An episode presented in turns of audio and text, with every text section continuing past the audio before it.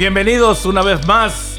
Tu programa Venga tu Reino. El programa que está trayendo solución, revelación a los hijos de Dios. Y una vez más con el maestro Osvaldo Rebolleda desde Argentina. Osvaldo, ¿cómo estás el día de hoy?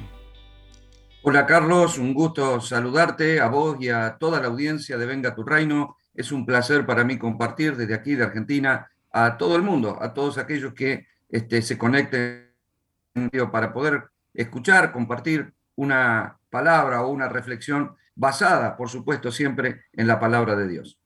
Excelente, maestro Rebolleda, y para mí es un placer compartir este tiempo contigo. Es de bendición. Ah, realmente las personas que hacen muchos comentarios acerca de lo que estamos haciendo están bastante agradecidas que podamos usar esta plataforma para poder compartir el Evangelio del Reino, eh, los diseños del Padre, lo que en el corazón de Dios está para sus hijos. Maestro Rebolleda, este, este mes estamos hablando de acerca de, la mentalidad, acerca de, la diferencia entre el cerebro y la mente, y hablamos un poco, y tú nos aclaraste un poco cuál era la diferencia. Pero en este programa el día de hoy vamos a hablar de las diferentes mentalidades, ah, de las diferentes mentalidades que el ser humano se encuentra durante la vida, ah, porque tú dices en el libro que el cuerpo funciona bajo estímulos cerebrales, ah, por lo cual la mente de un niño no nace, ya funciona enviando órdenes al cuerpo de manera natural. Eso tú lo pusiste. Maestro, pero yo tenía una pregunta. Ah, aún en esta generación que yo veo a mi nieta, aunque tú dices que son estímulos, pero hay algo que ya viene dentro de ellos, porque yo veo que ella tiene facilidad para otras cosas, aunque yo todavía no le he enseñado mucho a su corta edad.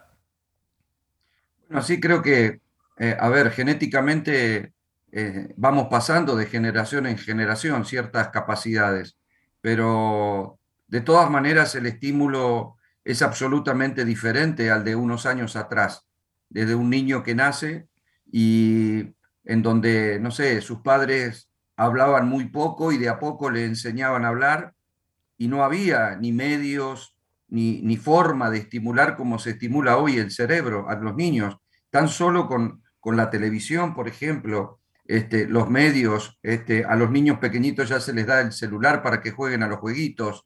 Eh, toda esa sobreestimulación que nosotros no nos damos cuenta, eh, que tampoco los hace más inteligentes, los hace más inteligentes para ese tipo de cuestiones. Pero de todas maneras no es bueno para el desarrollo de la imaginación, de la creatividad, eh, porque antes éramos más, bueno, esto no lo digo yo, lo dice la ciencia, éramos más creativos por causa de la, de la necesidad. Hoy en día este, todo es, es dado, todo es ofrecido, entonces eh, eh, la capacidad creativa ha disminuido. Es decir, evidentemente socialmente, familiarmente, educativamente, ha cambiado. Ha cambiado la forma, ha cambiado el entorno, ha cambiado el ámbito, y eso se nota, se nota en las personas, se nota en su crecimiento. Y bueno, es parte de esta generación. No digo que sea mejor, ni digo que sea peor, simplemente es diferente. Y eso es lo que debe dar lectura a la iglesia. Excelente, maestro. Pero, ¿cómo entonces sucede esa cosa? Porque primeramente en el caso mío, quiero decirte y confesarte de que nosotros no venimos de, una, de un ambiente, de una casa donde había mucha lectura, donde había mucho diálogo con los padres. No sé si, si te pasó a ti lo mismo. Pero hay un hermano mío que habla bastante, que le gusta hablar. Eso es parte de lo que Dios ya puso en él, es parte de la vida, es parte de los dones que Dios ah, pone en cada ser humano. Claro, vos fíjate, Carlos, que eh, cuando vos mirás, es, increíble, ¿no? Desde la creación de Dios, cuando vos mirás a las personas, eh, aunque todos tengamos dos ojos, una nariz y una boca, las, facciones este, físicas son tan diferentes de una persona a otra que, uno dice, bueno, si yo me pusiera a crear caras, pero 7 mil millones de habitantes y todos somos diferentes. Eh, a ver, eh, sabemos que las huellas digitales nos identifican. Todos los seres humanos del mundo tienen huellas digitales diferentes. Eso es parte de la creatividad de Dios. Eso es la creación de Dios. Es algo glorioso, donde Dios le ha dado a cada ser humano características diferentes. Eso implica que cuando nacemos tenemos en nuestra genética dones, talentos, capacidades diferentes, personalidad diferente, que es cambiada, enriquecida o empobrecida conforme a las experiencias. Por eso eh, las experiencias o las situaciones que vivimos con nuestro, nuestro crecimiento, el desarrollo de nuestra familia, y sí, es clave. Eh, Pedro lo dice, ¿no? En su primera carta dice, sabiendo que fuiste rescatado de vuestra manera, manera de vivir, la cual recibiste de vuestros padres. O sea, lo que está diciendo Pedro es, te formaron tus padres, pero ahora sos un hijo de Dios, nacés de nuevo en el Espíritu y Dios empieza a formar nuevamente una, una nueva manera de pensar para que puedas vivir en una nueva manera de vivir. esa es la idea, cambiar la mente para cambiar los resultados, porque antes teníamos una mente este, eh, bueno, creada desde los ámbitos educacionales, desde nuestra familia, eh, nuestros amigos, nuestro entorno. Eh, es muy diferente cómo puede crecer un niño en un ambiente de abundancia, en un ambiente de escasez. O sea, todos los pensamientos que surgen, que son formados y forjados en esa persona, son diferentes y lo harán una persona diferente. Si bien cada uno tenemos nuestras características que se enriquecen o se empobrecen, bueno, somos este, formados o deformados por el entorno y la educación que tuvimos. Maestro, entonces tú mencionaste la palabra ADN, entonces quiere decir que muchos de los ambientes donde un niño o cualquier persona haya crecido se convierte en un ADN para él también porque recibe de acuerdo al contorno, ¿no? Sí, lo va formando. Eh, a ver, eh, un niño puede nacer con un gran potencial, pero si su entorno es tóxico o perverso, eh, es muy probable que pierda ese potencial. Yo creo que los niños que nacen en países pobres, en ambientes pobres, son niños que tal vez tienen una gran capacidad intelectual, que podrían ser personas desarrolladas en su intelecto y en su capacidad, en su potencial, si fueran educados en un hogar con posibilidades, que los manden a estudiar, que los capaciten. Eh, sin embargo, eh, se termina este, deformando la vida de esa persona. Eh, está claro clínicamente que los niños, si no son bien alimentados en el primer año de vida, eh, su mente, lo que pierde su mente, no lo recupera nunca más en la vida. Esto quiere decir que el niño puede nacer con un potencial, pero la irresponsabilidad o la incapacidad de alimentarlo como es debido, bueno, automáticamente lo va a condicionar durante toda la vida porque hay cosas que no se van a desatar y desenvolver en él. De la misma manera, hay niños, yo conozco niños pequeños que sus padres les enseñan dos o tres idiomas y crecen con eso de manera normal. Es muy común que pase ahí entre ustedes, este, que manejan el inglés y que con una descendencia este, latinoamericana enseñan el español. Y es muy común para los niños aprender dos idiomas, cuando en otros lados simplemente se les enseña uno y a veces mal, porque no se los manda a la escuela y no se les desarrolla. esto, genera eh, eso. Eh, eh, yo estuve predicando en Buenos Aires y tuve que ir a predicar a un barrio carenciado, a hacer una campaña evangelística. De hecho, tuve que entrar con custodia policial porque era un barrio peligroso, un barrio marginal. pero bueno, hicimos una campaña en ese lugar. Lo cierto es que conocí a un niño que teniendo nueve años tenía casi diez secuestros a mano armada. Es decir, un niño que tendría que estar en la escuela que tendría que pensar con una mente inocente, que tendría que pensar en las materias de la escuela, en la creatividad, en los juegos, en el amor de la familia. Llevaba como 10 secuestros a mano armada, donde él eh, con su revólver amenazaba gente, le robaban el auto, lo metían ahí y no podía ir preso porque simplemente era un niño de nueve años. Eso, eso implica que se deformó en ese hogar con unos padres y evidentemente perversos, inundados de, malicia, que le transmitieron al niño lo mismo que eso. Aquí hay imágenes que hace poco salieron en los noticieros de madres que van con sus niños y roban con sus niños. Les han enseñado a los niños a, agarrar cosas de las estanterías y a meterlos en la cartera de la madre. Y entonces las madres mandan a sus niños a robar. Eh, eso implica, ese niño está siendo deformado para toda la vida por la educación por, el entorno tóxico de su familia, son niños que se drogan desde pequeños, son niños que agarran los vicios desde pequeños, eh, porque los criaron así, son víctimas de un sistema que a veces se torna muy injusto, donde unos pocos este, tienen muchos, pero donde hay unos muchos que tienen poco. Excelente, maestro. A todos los oyentes que están conectándose o que van a escuchar este podcast, este es tu podcast, Venga tu Reino, con una diferencia de traer claridad, de traer entendimiento a las cosas que Dios ha establecido a través de la palabra y a través de, lo que Dios ha puesto en nuestro maestro Baldo Rebolleda en este libro, Mentalidad de Reino. Ah, quiero decirles de que ustedes pueden obtener el libro gratuitamente en la página del maestro eh, no me canso de decirlo, son gratuitamente, es al deseo del maestro que ustedes puedan obtener completamente el libro.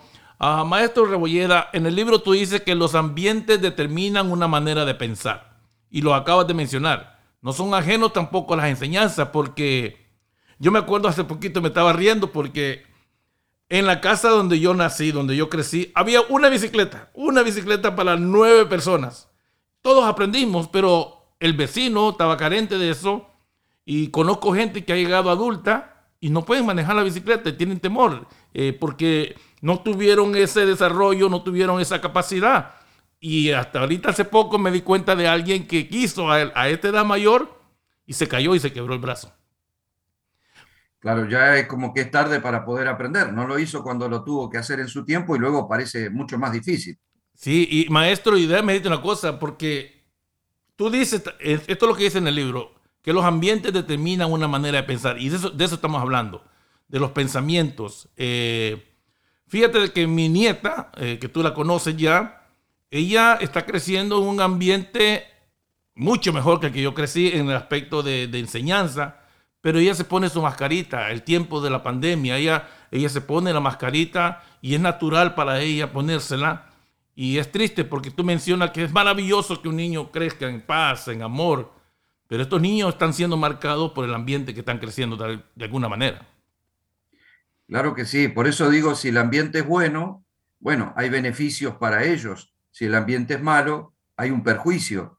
Luego, bueno, vendrá la responsabilidad de cada uno y de cómo cada uno asimilará su vida respecto de las decisiones que tenga que tomar cuando madure. A veces vemos niños criados en hogares malos que tomaron el camino correcto y hicieron, determinaron hacer algo con su vida. Y bueno, hay otros que son más débiles y no pudieron levantarse nunca. De hecho, conozco jóvenes que han sido, o niños que han sido criados en hogares bien, en hogares con padres de, bueno, de buenos principios, con buena educación en su casa, con buenos principios de convivencia, y sin embargo en algún momento se desviaron y se fueron detrás de las andanzas de sus amigos, detrás del entorno. De alguna manera algo empieza a gobernar la mente de las personas, pero el gran, problema no es solamente lo que se sembró, sino que la naturaleza pecaminosa del hombre da lugar a los pensamientos incorrectos. El pecador no es pecador porque peca, peca porque es un pecador. Muchos le abren la puerta de su corazón más fácilmente al pecado y terminan pensando de manera mucho más perversa. La sociedad está inundada de eso porque el mundo entero está bajo el maligno. Pablo escribió a la iglesia de los filipenses en el capítulo 2, verso 15, le dijo, para que seáis irreprensibles y sencillos, diciéndole a la iglesia, este, hijos de Dios sin manchas, dice, en medio de una generación maligna y perversa. O sea, tengan cuidado lo que le estaba diciendo Pablo, de tratar de, preservar puro su mente y su corazón, porque la, la sociedad está perversa.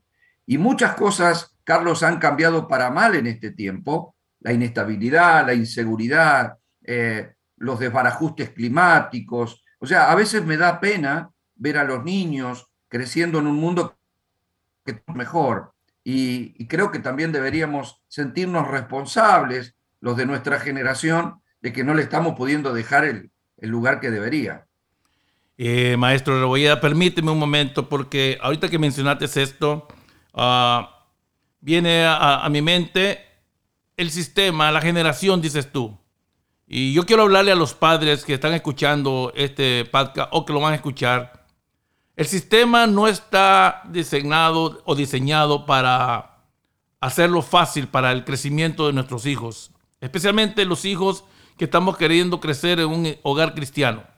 Déjame decirte una cosa, el sistema mantiene a tus hijos mucho más horas que un pastor y aquí estoy haciendo una pausa y esto no es nada que está escrito ni nada. Muchas veces nosotros como padres no llevamos a los niños a las congregaciones. Y eso viene a afectar en algún momento el crecimiento para ellos porque no están siendo impartidos. Y yo te estoy hablando a ti como padre porque yo llevé a mis hijos a temprana edad y han estado involucrados, que no permitas que las cosas que puedan estar sucediendo allá afuera ahorita, pare de llevar a tus hijos a las congregaciones. Te estoy haciendo una exaltación porque las personas que manejamos esto, maestro Rebolleda, eh, que tenemos eh, la enseñanza, que podemos facilitar y hablar por medio de un micrófono y exhortar a la gente, muchas veces hay padres que ya llevan a los niños ya tarde y la palabra dice que deberíamos de hacer hincapié de formar a los niños a temprana edad. El Señor lo dice en su palabra en Proverbios, porque nosotros somos el resultado de un cúmulo de enseñanzas, de ejemplos, imparticiones, experiencias y situaciones tanto buenas como para malas. Tú que me estás escuchando, haz la disciplina, levántate, no importa lo que estés pasando, lleva a tu niño porque el sistema, el ambiente lo está formando una manera de pensar, una mentalidad que después tú vas a poder decir, me equivoqué o no me equivoqué. Vas a poder valorar, acabamos de terminar el libro de valores del reino y vas a darte cuenta qué importante es ir y compartir con los otros hermanos en las congregaciones y poder recibir esas imparticiones. Maestro, puedes exhortarlos de la misma manera, posiblemente hasta mejor de lo que yo dije, porque sí está pasando esto y es una carga para las personas que comparten el Evangelio, que enseñan, de querer ver una, una sociedad especialmente los hijos de Dios a una temprana edad siendo formados? Claro, lo que pasa es que Dios nos manda a que nosotros podamos ejercer la autoridad que nos ha dado sobre nuestros hijos. Hoy los padres se han transformado más en amigos que en padres. Y un amigo es un compinche, es alguien que no te exige, que te permite, que te libera. Pero liberar a un niño antes de tiempo eh, no se trata de libertad. Lo estás liberando a un camino desconocido cuando en realidad lo tendrías que haber preparado. Y la Biblia dice que instruye al niño en su camino y cuando sea grande no se apartará de él. Dios nos manda a instruir a nuestro niño, de hecho nos exhorta a, poder hacerlo duramente si es necesario hacerlo. Lo que está diciendo Dios es que tal vez una reprimenda, tal vez una disciplina en el momento adecuado es lo que le va a ayudar para toda la vida. Hoy los padres no quieren eso. Hoy eh, el orden de la autoridad incluso ha cambiado. Yo cuando era niño, mi padre se sentaba en la cabecera de la mesa y eso no es inocente. Eh, el control remoto del televisor lo usaba mi padre, es decir, cuando llegábamos se, iba a mirar en televisión lo que mi padre quería mirar y se iba a hablar lo que cuando mi padre nos daba el lugar para hablar. Íbamos a comer en mi casa lo que mi padre determinábamos que se iba a comer. Y no fue un autoritario, ni un hombre violento, ni un hombre golpeador, yo nunca lo escuché gritar, insultar en mi casa, teníamos un ambiente de paz, pero tenía autoridad. Mi madre decía, va a venir tu padre, así que pórtense bien y nosotros nos portábamos bien, nos alineábamos a eso. Hoy vemos niños pequeñitos que son los que manejan el control remoto del televisor, eh, se mira en la televisión lo que el niño quiere, se come lo que el niño quiere, eh, se visten como los niños quieren. Eh, y bueno, ya hoy la sociedad está hablando de que hay que dejarlos elegir a ver qué sexo son y todos. Es decir, eh, ya está mal decirle a un niño que es varón que se comporte como varón o a una niña que se comporte como una serionista, porque ya ahora tienen que tener que elegir ellos que no tienen una mente, que no están preparados, que no han sido instruidos, que son inexpertos, que no tienen sabiduría, que la sabiduría la Biblia no se la otorga al Ministerio de Educación, sino a los padres, y que los, las personas que han tenido mayor trayectoria de vida, los que son ancianos, tendrían que ser los que dan consejo. Hoy el consejo lo buscan en Google en las redes sociales, en los comentarios de otros inexpertos, de otros necios, porque hay un montón de jóvenes que son youtubers, que los pueden mirar miles de personas, millones tienen de, seguidores, y, cuando uno escucha sus argumentos, son absolutamente argumentos tontos e incorrectos. Eh, justamente aquí en Argentina, esta semana hay una youtuber que también tiene miles y miles de seguidores jóvenes y se le dio por decir que la vaca lechera no existe, ¿no? Que, eh, que los, no tendríamos que tomar leche y que eso todo es una mentira y que a la vaca la hacen sufrir y que la embarazan para que pueda dar leche. Y un cúmulo de, de desinformación, de ignorancia, cuando tienen una audiencia, tienen gente que los escucha, entonces están malformando la mente de esos jóvenes que la escuchan con cierta idolatría. Están sembrando lo incorrecto en esa mente inocente, pero a ver, no son los principales culpables. Los principales culpables son los que dejaron de, sembrar lo que tenían que sembrar. El Señor nos dice en la Biblia que Él es nuestro Padre y que si no nos disciplinara, más que hijos seríamos bastardos. O sea, lo que Dios te está diciendo, te tengo que tratar con rigor si es necesario, pero te quiero sacar recto, te quiero sacar, o sea, te tengo que disciplinar porque sos mi hijo, te tengo que instruir. Hoy en día muchos padres Ah, bueno, han renunciado a eso. Permiten que sus hijos sean educados por el celular, por las redes sociales, por la televisión, por la influencia de otros amigos tan necios como ellos. Y eso es lo que está ocurriendo en la sociedad. Eh, la juventud es víctima, nosotros le podemos criticar, pero es porque los padres no han hecho ni han dicho lo que han tenido que hacer o decir en su momento. Entonces, de pronto, si el niño no quiere ir a la iglesia, dice, bueno, quédate acá, este, eh, no vayas. Y si van, bueno, lo llevan delante del pastor o delante de los maestros de la escuelita dominical pensando de que hablándole una hora, un domingo, le puedo cambiar la mente cuando está este, 24 por 7 infectado e influenciado por los medios de comunicación y las redes sociales. Excelente, maestro. Y me gusta eso último que dices porque en la parte donde el Señor usa el ejemplo, tú lo, también lo relacionas.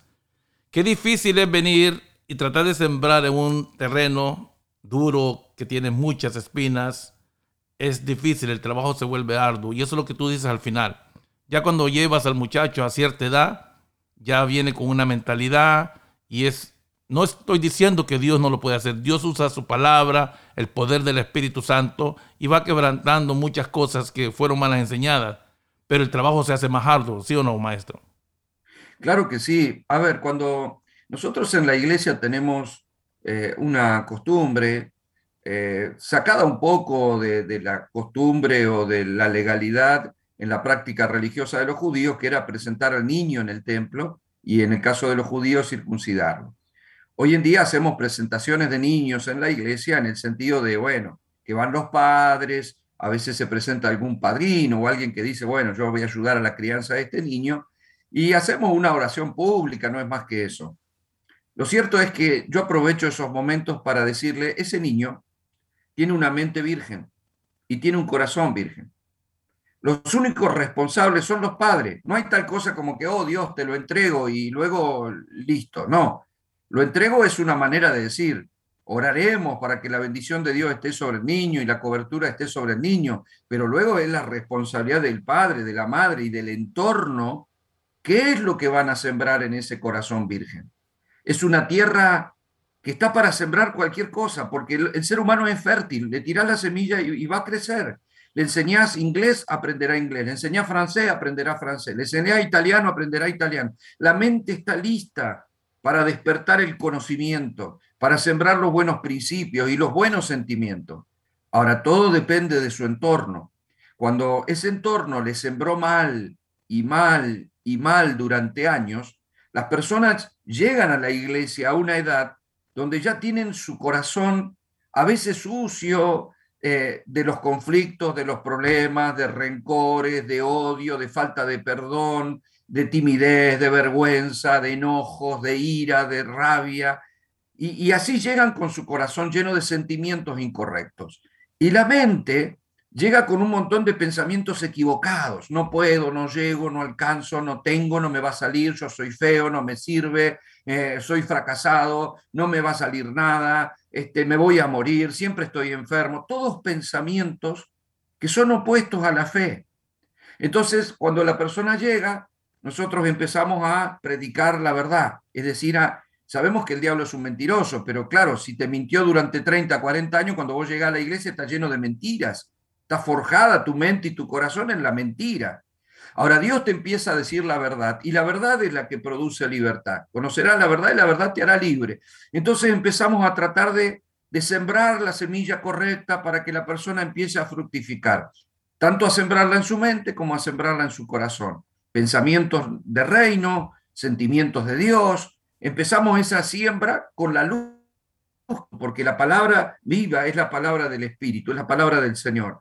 Y Dios empieza una obra, pero es muy difícil, no es imposible, Dios lo hace, pero es mucho más difícil tener que limpiar ese campo lleno de espinos y de cardos y de basura para poder sembrar una semilla buena que venga de Dios y fructifique, es mucho más difícil que encontrar un campo, un campo limpio, de tierra fértil, de tierra sana, de tierra limpia y empezar a sembrar lo correcto.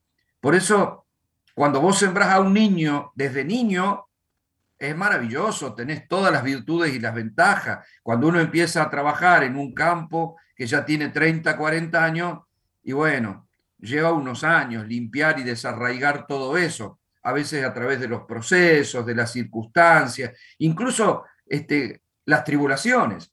Sabes que cuando Pablo habla de tribulaciones, la palabra tribulación viene de la tribuladora. La tribuladora era el, disco de arado que limpiaba la tierra, que daba vuelta a la tierra y que la limpiaba de, las raíces y de los yuyos y de todo para poder sembrarla. A veces Dios tiene que ir usando los procesos, las tribulaciones, las situaciones, las pruebas para ir trabajando nuestro corazón, ir sacando lo que se sembró mal e ir sembrando lo que Dios quiere para que empecemos a fructificar y a poder vivir en las dimensiones que Cristo quiere.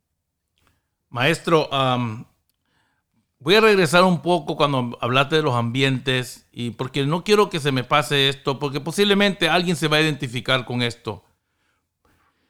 Eh, ¿Por qué si los ambientes ah, son formadores de mentalidad y todo, por qué cierto afecta más en uno que en otro? ¿Por qué sucede eso? No sé si has tenido algún caso tú de que dos personas o tres, cuatro personas.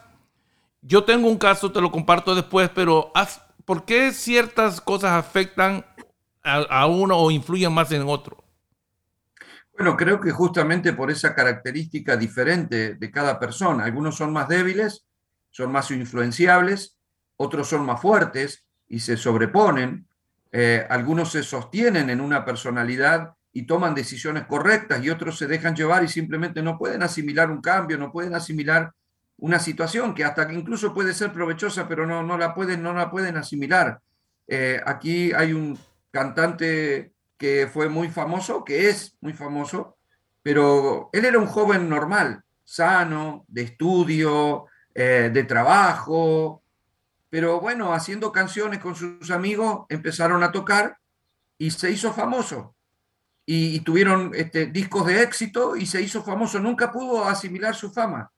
Eh, agarró la droga y se empezó a autodestruir. No, no pudo, eh, no pudo asimilar este, esa posibilidad. No, no, supo cómo asimilar la fama y se empezó a autodestruir cuando antes era una persona sana y, encontró un desequilibrio, no supo cómo manejar eso. Y, y vos decís, pero es algo bueno, podría haber sido, pero no lo supo manejar. Hay otros que se sobreponen y encontrás personas o personajes, no sé, como, como Messi, que está ocurriendo todo esto hoy en día, y lo encontramos con su familia, puede ser hipermillonario, hiperfamoso, y lo encontrás con su familia, con sus hijos, una persona sana, deportista, no se le fue el humo a la cabeza, habla con humildad, eh, o sea, hay forma de asimilar. Algunos asimilan las cosas bien y otros se tornan autodestructivos. En el campo de lo malo ocurre lo mismo. Hay jóvenes que no pueden sobreponerse y caen en la desventaja de lo malo y hay otros que se sobreponen. Yo este, suelo contar la historia de dos gemelos que fueron entrevistados por una periodista porque uno de ellos estaba preso y el otro era un doctor que se había hecho de renombre, un doctor este, muy famoso. Así que la periodista le preguntó al que estaba en la cárcel por qué motivo estaba ahí.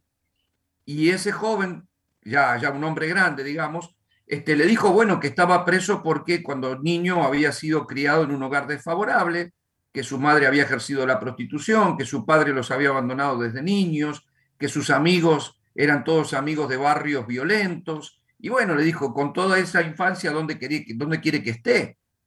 Fue a entrevistar a su hermano, que era un médico muy popular, muy famoso, y le dijeron por qué había tenido ese éxito. Y él dijo, bueno, lo que pasa es que cuando fui niño nos criamos en un hogar con muchas necesidades, con una madre que ejercía la prostitución, con un padre que nos abandonó y con amigos y compañeros del barrio que era muy hostil y muy violento. Y, y bueno, yo no podía seguir en esa situación. Dice, ¿dónde quiere que esté? Evidentemente, dice, tomé una decisión, empecé a juntar cosas en la calle y las vendía y me hacía fotocopias y empecé a estudiar y fui a la universidad y me recibí porque ¿cómo seguir en un ambiente así cuando uno puede cambiar?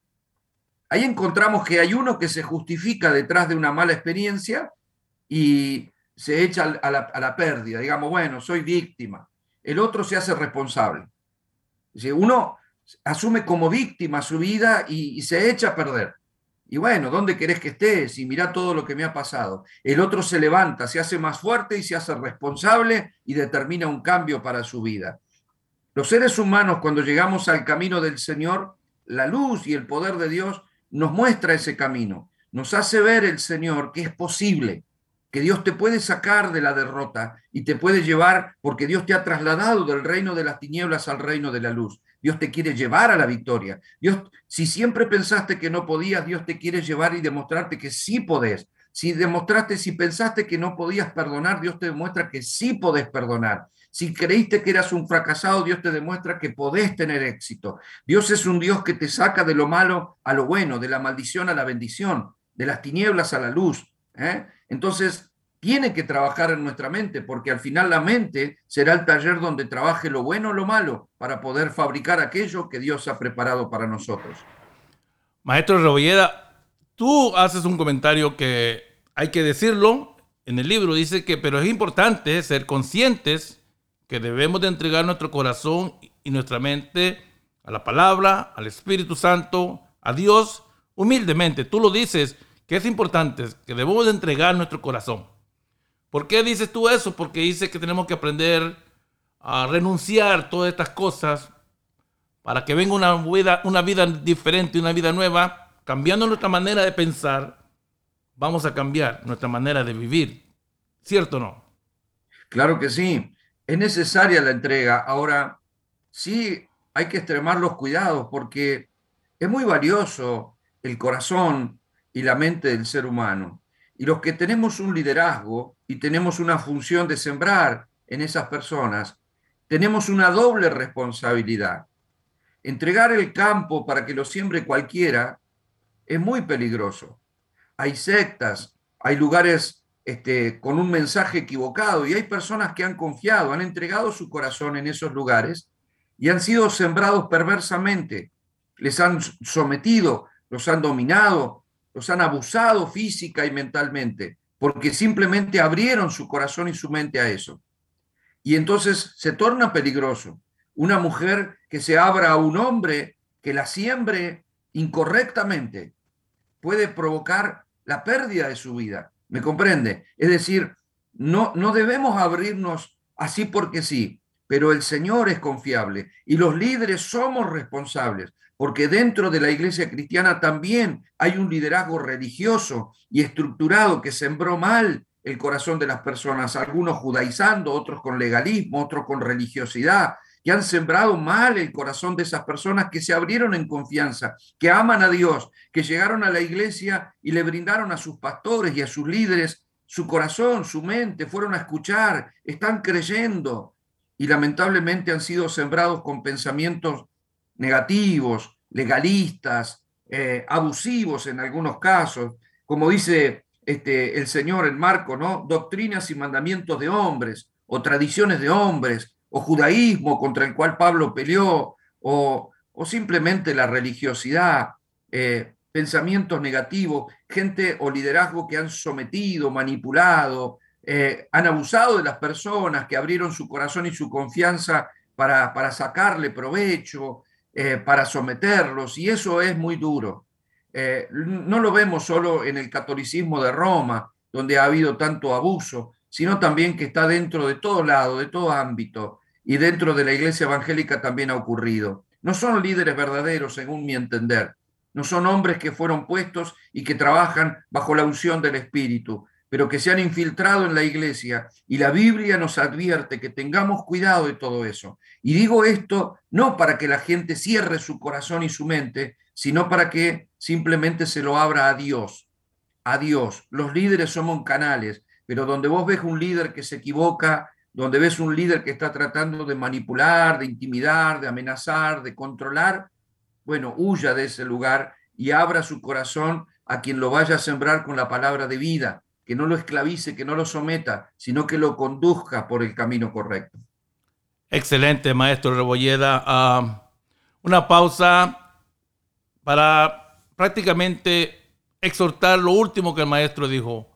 Tú que eres maestro, tú que eres padre, tú que eres líder y estás compartiendo el Evangelio del Reino, seamos responsables, eh, permitamos que Dios a través de su palabra, a través de la unción del Espíritu, podamos compartir y entregar ah, conceptos válidos, conceptos del reino, porque los ambientes, uh, hagamos esto, hagamos ambientes de, bendición en, en, las escuelas, en los lugares de congregación, en las casas, porque eso va a ir formando la mentalidad de nuestros hijos eh, y todas estas cosas que realmente esta sociedad necesita ver hijos verdaderos de Dios que con una mentalidad brillante, con una mentalidad que honran a Dios, con una mentalidad que le quieren dar la prioridad a Dios en todo lo que hacemos.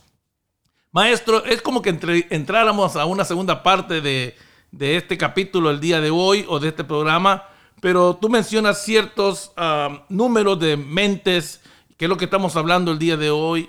Y en la primera dice que hay unas mentes reprobadas, mentes que realmente no aprueban tener en cuenta a Dios. Háblanos un poquito de eso, por favor. Bueno, ese concepto está basado en Romanos 1.28, porque eh, Pablo plantea en Romanos 1.28, dice, y como ellos no aprobaron tener en cuenta a Dios, o sea, las personas que no aprobaron tener en cuenta a Dios, Dios los entregó a una mente reprobada para hacer cosas que no convienen.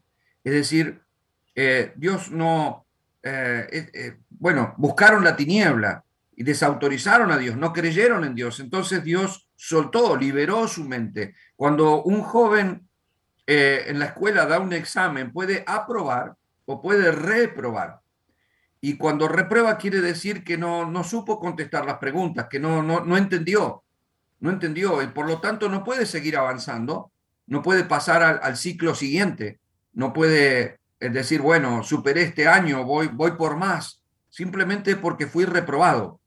Y si ese joven o esa persona eh, reprueba todos los exámenes, bueno, entonces quedará e, ese año ahí y todos los demás compañeros seguirán avanzando, pero es como que en la escuela no le abrirán camino para avanzar simplemente porque no sabe, no entiende, no ve y no se ha hecho responsable de nada. Por lo tanto, aquellas personas que rechazan a Dios, que dicen ser ateos, que critican todo, que al menos ni siquiera eh, permiten a su corazón indagar sobre las cosas espirituales, bueno, Dios nos dice, está bien, eh, hagan lo que quieran, vivan como se les da la gana. Y nos damos cuenta que tienen una mente reprobada por las actitudes, por la perversión que hoy vemos eh, en muchos aspectos. Personas que no solo se interesan en saber qué es lo que Dios piensa, sino que creen que tienen derecho a pensar y a vivir como se les da la gana, creen que eso es libertad, pero en realidad viven la esclavitud porque tienen mentes reprobadas. Y eso lo estamos viendo en la sociedad hoy en día más que nunca, lamentablemente. Tú que me estás escuchando, déjame aclarar algo. Esta lista del 1 al 7, del 1 al 5, como sea, no es con la intención, escúchame bien, de venir y señalar a alguien. La idea de esto es de que puedas ver que en el conocimiento y lo que el maestro Rebolleda está impartiendo y compartiendo con nosotros, puedas identificar ciertas áreas de nuestra manera de pensar y que podamos venir y, pedirle perdón a Dios o entregarle a Dios esas áreas. Ah, aquí hay un tema en esta mismo de la mente reprobada de que como hay un vacío espiritual, las personas buscan cómo llenar eso. Y sabes de que a mí me pasó eso. Yo no sabía que yo tenía un vacío espiritual, maestro. No lo sabía. Y lo llenaba, lo quería llenar con fama, lo quería hacer con muchas cosas. Pero al final del día, cuando yo venía y quería descansar, sabía que eso seguía ahí. Y preguntarme, yo me creía bueno, yo me creía bueno, pero en realidad eh, la, cosa es de que no lo buscaba llenar de alguna otra manera. Y tú dices que ídolos son las cosas que ocupan el fervor, el tiempo y la energía de la persona. Claro que sí, porque, a ver, eh, es cierto que los seres humanos tienen un vacío en su corazón, pero ese vacío solo puede ser llenado con la forma de Dios, es decir, no encaja otra cosa ahí. Todo lo demás eh, son aditivos que el hombre usa, pero que en realidad no sirven para encontrar ni plenitud, ni paz, ni el gozo que Dios pretende. Entonces la gente persigue como, como si fuera un espejismo, corren detrás de aquellas cosas que no le van a dar la plenitud. Y, pero bueno, el orgullo del ser humano hace que el ser humano no corra detrás de Dios, no abra su corazón a Dios, sino que juzga eh, y se convierte en un ser creado juzgador del creador, ¿no? Ni siquiera se sienta a pensar, sino que saca su propia conclusión, determina lo que es y cómo quiere vivir y cree que se le, bueno, que tiene el derecho de pensar como se le da la gana. Y yo no digo esto hoy en día eh, juzgando a nadie, como vos decís, porque yo también estuve ahí. Yo también, igual que vos, fui una persona que llenó mi vida con cosas y pensaba y tuve metas y creí que ciertas cosas me iban a dar placer o plenitud y busqué placeres que toda persona busca o todo joven busca y después me di cuenta que nada de eso era cierto. De hecho, muchas noches eh, de esos placeres solo generaban una mañana de frustración, de desesperación, de vacío. Así que buscaba otra noche para poder llenar de placeres mi vida, pero iba de mal en peor. Eh, y bueno, todo eso es una mente reprobada que no, que no se abre a Dios, que no mira a Dios, que no busca a Dios, que no cree en Dios, y Dios no, no va al psicólogo por eso, o sea, está bien, pensá como quieras, determina tu vida, pero evidentemente no le puede ir bien a la persona que no le abra su corazón a Dios por tener orgullo. Maestro Rolleda, pero es que, espera un momento, maestro, porque esto es, de verdad, hay que hablarlo como es. Porque si el sistema te está diciendo que el obtener dinero, el prestigio, y te venden todo espejismo, como tú dices, Tú te esfuerzas a querer obtener eso, pero por las tinieblas y la ignorancia acerca de la palabra de Dios, muchas veces te metes en unos hoyos creyendo que ese es el éxito. Tú y yo lo, acabamos de hablar, porque si me vendes a mí que tener esto y me esfuerzo y cuando llego ahí no está, es difícil. Y eso va formando mi mentalidad, eso va formando mi manera de pensar. Entonces, Ahora tú vienes a mí, me escribes un libro, estamos compartiendo un programa y me dices de que todas esas cosas son espejismos porque realmente no va a llenar nuestro corazón. Claro, es que el sistema nos miente.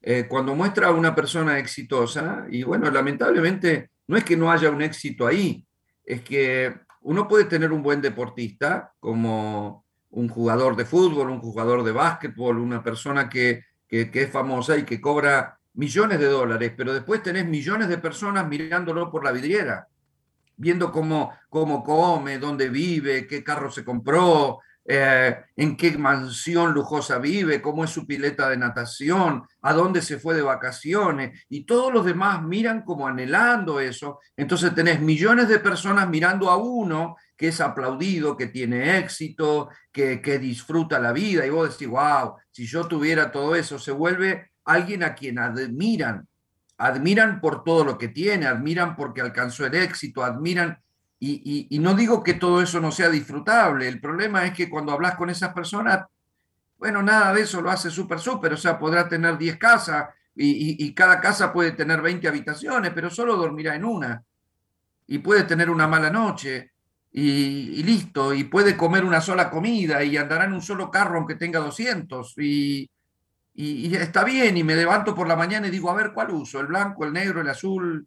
Y, se pondrá y saldrá en el que le parece, y uno dice, bueno, pero está bueno. Y sí, si voy a llorar es mejor llorar en una Ferrari que en una bicicleta, pero al final, nada de eso es la plenitud de la vida. Nada de eso. Al final igual se mueren, igual tienen problemas, igual se enferman, igual se envejecen, igual y, bueno, podrán tener una vida y obviamente que podrán tener más placeres y más cosas que otros, pero son, son placeres de la carne, son cosas que, que pueden ser disfrutables cuando son sanas y están bien. Y ojalá todos los seres humanos tengan derecho a una buena comida, a una buena casa, a un buen carro, a, ojalá, ojalá. Pero hay millones de personas que no, no pueden, no alcanzan a juntar el dinero para comer. Por eso miran a los otros como si fueran superhéroes, porque ellos no, no, no pueden pagar su renta, no, no, no pueden aspirar a tener un auto jamás en su vida, no pueden, no pueden salir de su estado emocional. Es un mundo muy desparejo, muy injusto, y, los placeres y lo que la gente busca como meta lo persigue y algunos que alcanzan esa fama, esa riqueza, a veces se muestran como que alcanzaron el éxito. Se muestran como exitosos, se muestran como que, porque saben que son los héroes, no pueden mostrar el lado flaco, muestran, muestran, wow, yo llegué. Pero la verdad de todo eso es que en el fondo de su corazón, si no tienen a Dios, no llegaron a ningún lado. Esa es la verdad. Wow. Gracias, maestro. Amados oyentes, estamos hablando de, de las mentalidades, de diferentes mentalidades, y esa fue la primera, la mente realmente ah, reprobada. Maestro, háblanos de la mente entre, entenebrecida. Hay un pasaje bíblico que tú usas que dice, esto pues digo y requiero en el Señor, hablando de Efesios 4, 17 y 18, de que ya no andéis como los otros gentiles que andan en la vanidad de su mente, teniendo el entendimiento entenebrecido. Háblanos un poquito de eso.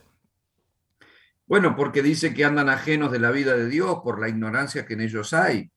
En la Biblia la palabra tiniebla, en la traducción del hebreo original, incluso por ejemplo al comenzar la escritura bíblica que dice que eh, la tierra estaba desordenada y vacía y las tinieblas estaban sobre la faz de la tierra, esa palabra tinieblas en el hebreo una de las traducciones de la palabra tiniebla es ignorancia. Por eso la luz tiene que ver con el conocimiento. La ignorancia es oscuridad.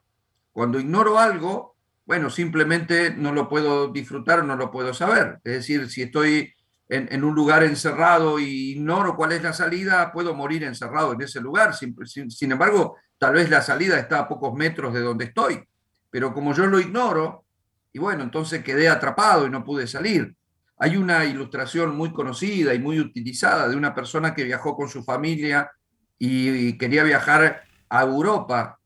Entonces se fue en barco en aquella época y bueno, invirtió todo lo que tenía para poder eh, comprar el pasaje y poder viajar con su familia.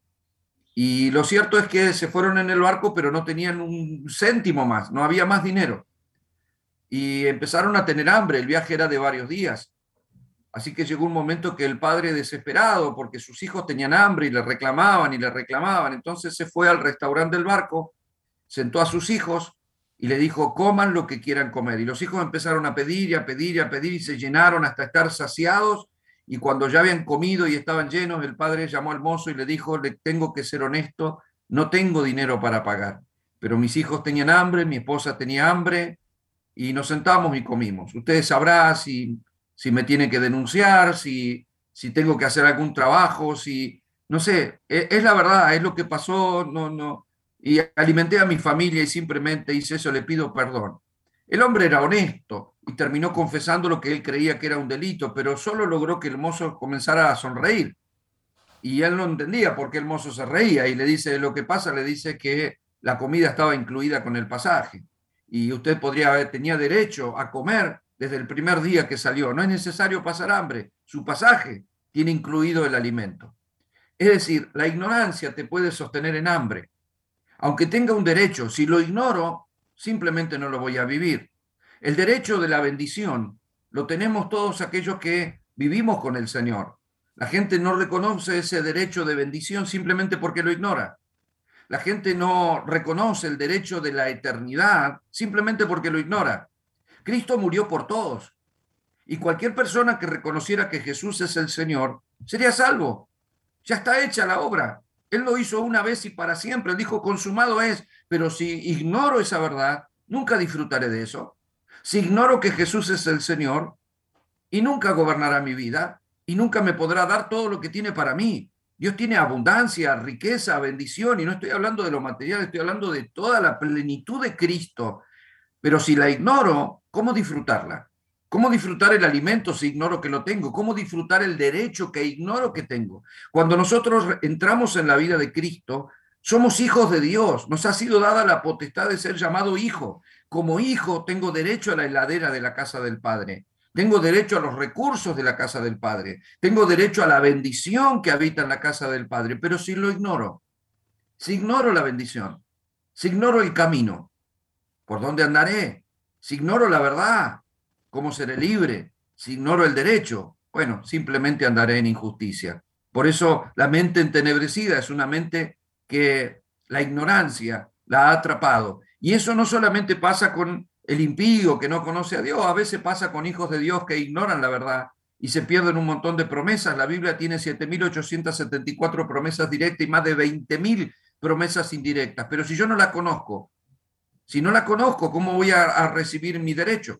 Si Dios hizo una promesa que es directa y yo la desconozco, y bueno, la ignoro, ¿cómo voy a reclamar algo que ignoro? y, no lo puedo reclamar simplemente porque estoy ignorando que tengo tal derecho. Por eso también los hijos de Dios debemos ser instruidos. Dice que el camino del justo es como la luz de la aurora, que va creciendo hasta que el día sea perfecto. Cada vez que vamos escuchando la palabra, eh, vamos recibiendo luz, luz, luz, luz, y nuestra luz va haciendo crecer nuestro derecho y nuestra mente deja de estar entenebrecida y pasa a ser una mente iluminada. Maestro, pero también la última parte de ese pasaje bíblico dice por la dureza de su corazón. Y tú que me estás escuchando el día de hoy, no cierres tu corazón a todos estos valores. Ah, maestro, realmente este es, un, este es un tremendo programa y no lo vamos a extender porque es para comérselo despacio. Pero quiero regresar a uno de los programas pasados, porque aquí habla que hay una dureza en el corazón, ignoramos, hay ignorancia. Y tú dijiste que Jesucristo murió por todos. Y no reconocer ese valor que Dios tiene para los seres humanos. Y mencionaste la ostra. Cuando la ostra va a producir esa perla, vuélvenos a llevar a ese momento porque hay un valor para el ser humano que posiblemente estamos ignorando y posiblemente el corazón esté endurecido. Compártenos una vez de eso, de los valores del reino, que lo estamos uniendo con esta mentalidad, porque una, una vez que pueda conocer ese valor yo, puede empezar a cambiar mi, mi mentalidad. Bueno, en esa ocasión hablamos de el valor de la oveja perdida, el valor de la moneda perdida, el valor del tesoro escondido, de la perla de gran precio, eh, el valor del hijo que se fue de la casa. Es decir, hay una valoración que si yo desconozco puedo creer que no valgo nada. Eh, yo puedo tener un billete eh, guardado y pienso que no vale nada, pero tal vez sea de colección y valga mucho dinero. Recuerdo hace poco mirando un programa de televisión, una persona encontró una vieja estatuilla en su casa que era de sus abuelos y pensó que no valía nada, pero determinó ir a un lugar a venderla, a ver si le daban algo por eso. Y los hombres que lo vieron no podían creer lo que estaba ante sus ojos porque conocidos del tema empezaron a, a ver la estatuilla y la analizaron y decían, no podemos creer. Y la mujer miraba con ignorancia qué es lo que estaba pasando y cuando la evaluaron, esa estatuilla valía millones de dólares y ella la vendía habiendo estado durante años en necesidad, siempre estuvo ahí, hasta la podría haber tirado, es lo que ella decía, la podría haber tirado, pero como la vi tan antigua, dije, algo debe valer. Eh, es más, tenía pensado comprarse un televisor, resulta que valía millones de dólares la estatuilla y ahí se dio cuenta de que tenía un gran valor que había ignorado por siempre. Tal vez la gente ha ignorado su potencial, su capacidad, el valor de sí mismo, pero bueno, eh, el Señor nos renueva todo eso, nos abre el entendimiento, nos dice cuánto valemos para Dios, que valemos más que todo el oro del mundo. Yo en ese programa mencioné en un momento determinado pensé en quitarme la vida y cuando una persona está pensando en tirar algo a la basura es porque cree que no sirve, y luego dice, wow, cuando me encontré con Dios dije, menos mal que no me tiré a la basura, porque la verdad que tenía un valor que yo mismo desconocía. Ahora Dios me enseña la verdad. Ahora Dios me enseña que sí valgo, que sí puedo, que sí tengo, que sí logro. Eh, Dios me empieza a hablar de quién realmente soy. Yo ignoraba quién era. Ahora, hay algo aquí que yo no quisiera dejar pasar por alto. ¿Por qué Pablo vincula el corazón con la mente? Y esto lo dice en varias ocasiones. ¿Por qué? Bueno, porque cuando conocemos a Dios no lo conocemos por la mente, lo conocemos por el corazón. Es decir, yo le abro mi corazón a Dios y permito que la vida del Señor entre, porque es el corazón lo que Dios necesita para la penetración de la vida. Y luego la mente va siendo instruida. Pero si no dejo entrar primero la vida, a Dios no se le conoce por el intelecto. A Dios no se le conoce porque estudié Biblia. A Dios no se le conoce por hacer un estudio teológico o porque, bueno, a ver, explícame quién es Dios. A Dios no se lo conoce porque incluso el mensaje de la cruz, Pablo dice que es locura para el hombre natural. Por lo tanto, locura es algo carente de juicio. Y si yo le planteo a una persona algo carente de juicio, no va a creer en eso. Sin embargo, tiene que abrir su corazón, porque si deja entrar la vida de Dios, esa vida de Dios le dará entendimiento de todo lo demás. Entro por el amor, entro porque la vida simplemente abrí mi corazón a Cristo. No entendía nada, no conocía versículos ni derechos, ni entendía, no, yo no sabía nada cuando tuve un encuentro con el Señor. Solo supe que Él entró a mi vida. Y, y luego Él empezó a darme entendimiento, empezó a correr los velos, empezó a darme entendimiento. Por eso se vincula tanto en la escritura corazón y mente, porque el corazón se abra para que entre la vida.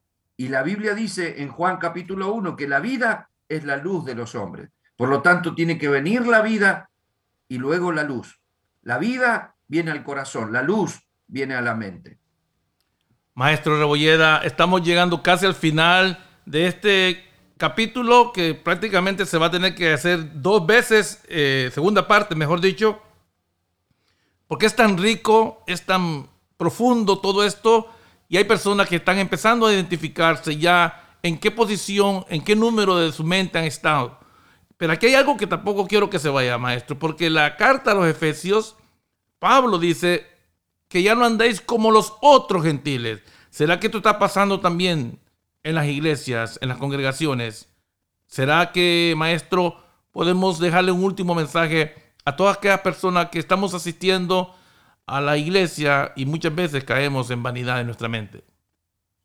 Claro que sí, porque cuando la Biblia menciona a los gentiles, se refiere a aquellas personas que no eran judíos, que no practicaban la religión judía, eh, porque Pablo tuvo problemas en las iglesias con personas que judaizaban y trataban de seguir practicando la religión, cuando en realidad el Señor quería hacerlos libres de eso también. Sin embargo, venían muchos gentiles, personas que nada tenían que ver ni con la Biblia ni con ninguna religión, y asocia a los gentiles o identifica a los gentiles como aquellos que vivían en pueblos paganos, con su propia idolatría o con sus propias perversiones o con sus propias costumbres. También la Biblia llama eso al mundo, al sistema en el cual este, nos está rodeando, a la sociedad en sí, que trata de llenar los deseos de los ojos, los deseos de la carne, la vanagloria de la vida, y estamos rodeados de todo eso. Y se entiende que nosotros antes no éramos pueblo, esto lo dice Pedro en una de sus cartas, pero ahora somos pueblo. No habíamos conocido su misericordia, pero ahora conocemos su misericordia. No éramos sus hijos, no éramos su pueblo, pero ahora somos un pueblo santo, apartado para Dios. La palabra santo no tiene que ver ni con una estatuilla, ni tiene que ver con alguien que fue santificado por algo. Santo significa apartado para un fin. Y por la sangre de Cristo Él nos apartó para Él. Ahora somos su pueblo, somos sus hijos. Eso no implica que no vivimos en el mundo, no implica que no trabajamos en un lugar común, no implica que no andamos con nuestro carro, que vamos al shopping, que, que tenemos una vida normal, pero somos del Señor, somos hijos de Dios, somos del reino de la luz y no de las tinieblas. Hay una diferencia, nuestra mente no está entenebrecida, nuestra mente no está reprobada, nuestra mente no está corrupta, nuestra mente se mantiene en Cristo. Por lo tanto, tenemos ideas diferentes a esta sociedad y determinamos vivir conforme a la voluntad de Dios. Y Dios no está de acuerdo con muchas cosas que se hacen hoy en día. Recordemos que el gran problema de Adán es querer independizarse de Dios y vivir y pensar lo que él está bien y lo que está mal según su propio parecer. Nosotros no. Por lo tanto, en este mundo, la gente puede llegar a determinar cosas como buenas aunque sean malas, pero nosotros no. Nosotros no actuamos como todos los gentiles, no aceptamos todo lo que hay en esta sociedad, porque todo lo que está opuesto a la voluntad de Dios, nosotros no lo queremos, simplemente lo aceptamos y no lo aceptamos y queremos, creemos y queremos tener el derecho de ser libres de aceptar lo que tenemos que aceptar y de no aceptar ciertas cosas.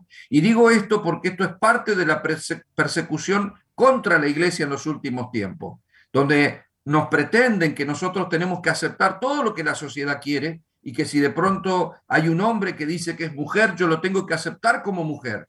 Pero genéticamente es un hombre y tiene próstata, pero a mí me dicen que es mujer y en su documento que es mujer y tengo que aceptar que es mujer. Yo no voy a aceptar una mentira.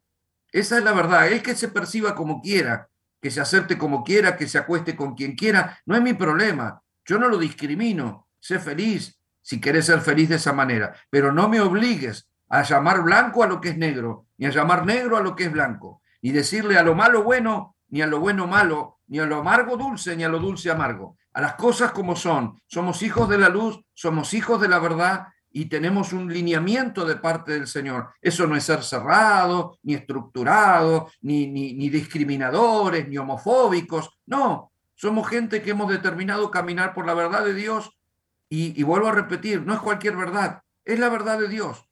Algunos querrán caminar por las mentiras del diablo, tienen todo su derecho, elijan lo que quieran. Si hay gente que son adoradores de Satanás, o sea, viví como quiera y después se te cargo toda la eternidad, vivirás con Satanás, pero nosotros hemos, vivimos con el Señor y determinamos abrazar su verdad. Dios no miente. Por esa verdad caminamos, vivimos, nos movemos y somos.